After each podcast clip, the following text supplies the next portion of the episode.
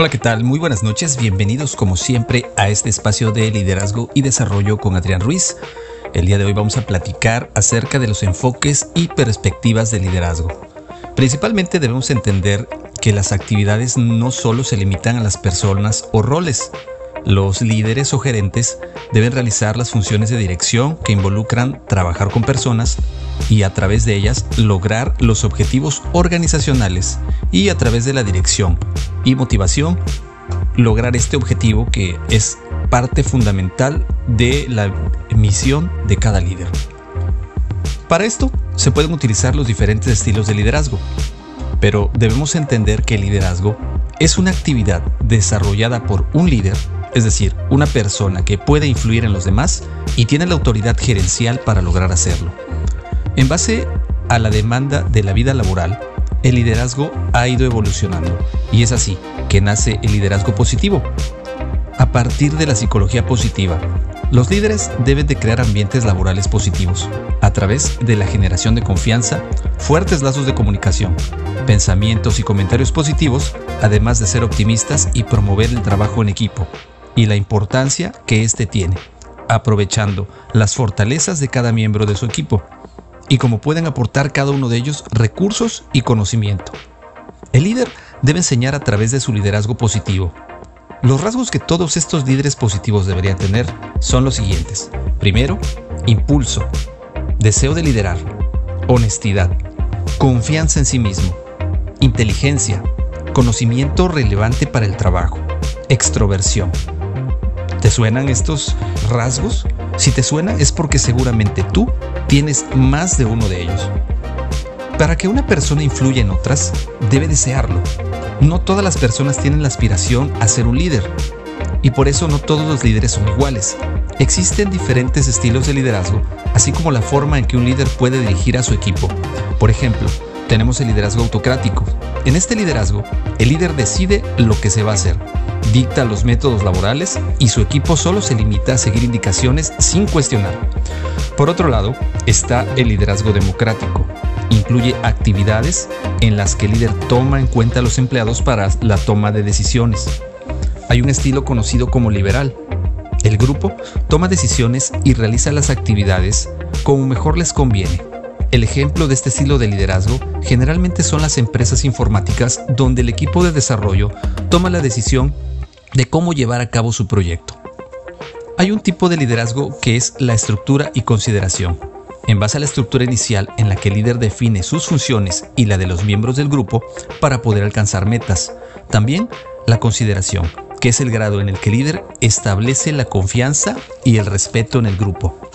El siguiente estilo de liderazgo es el orientado al empleado o a la producción, el cual está hecho para dirigir las actividades de los equipos que se tienen a cargo. Por otro lado está el liderazgo transformacional o transaccional. El liderazgo transaccional guía o motiva a los seguidores para trabajar hacia metas establecidas. El liderazgo transformacional estimula e inspira a seguidores para alcanzar los resultados. El liderazgo carismático es el que busca que el líder entusiasta y seguro influya en los demás para convencerlos de lograr los objetivos que se han planteado. Está también el liderazgo visionario, el cual crea y comunica la visión realista, creíble y atractiva de los objetivos a alcanzar. El liderazgo en equipo. Hay un liderazgo muy importante que es el liderazgo de manejo de poder, en el cual está el poder legítimo, que es poder que tiene como resultado la posición en la organización, es decir, aquella persona poderosa que tiene un puesto de jerarquía alta y que es quien toma las decisiones. Está el liderazgo coercitivo, que es el poder de un líder para castigar o controlar a alguien en un equipo de trabajo. El de recompensa, que otorga recompensas positivas a las personas que logran los objetivos, y el del experto, en el cual la experiencia y habilidad del líder motivan a otros para desarrollar su trabajo. Para desarrollar confianza en los equipos de trabajo, es muy importante tener en cuenta la credibilidad en términos de honestidad.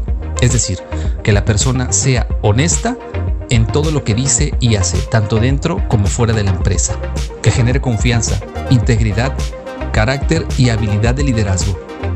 Que tenga integridad, competencia, consistencia, lealtad y apertura para nuevas ideas por parte de sus equipos de trabajo También se considera el empoderamiento o el empowerment, que otorga la facultad de decisiones a los empleados.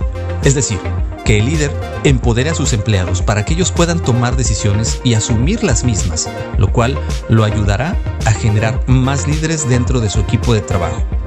Para eso es importante considerar el desempeño positivo, que se refiere a facilitar un desempeño positivo para obtener los mejores resultados y sobrepasar lo esperado. ¿Cómo funciona el desempeño positivo? Es muy sencillo.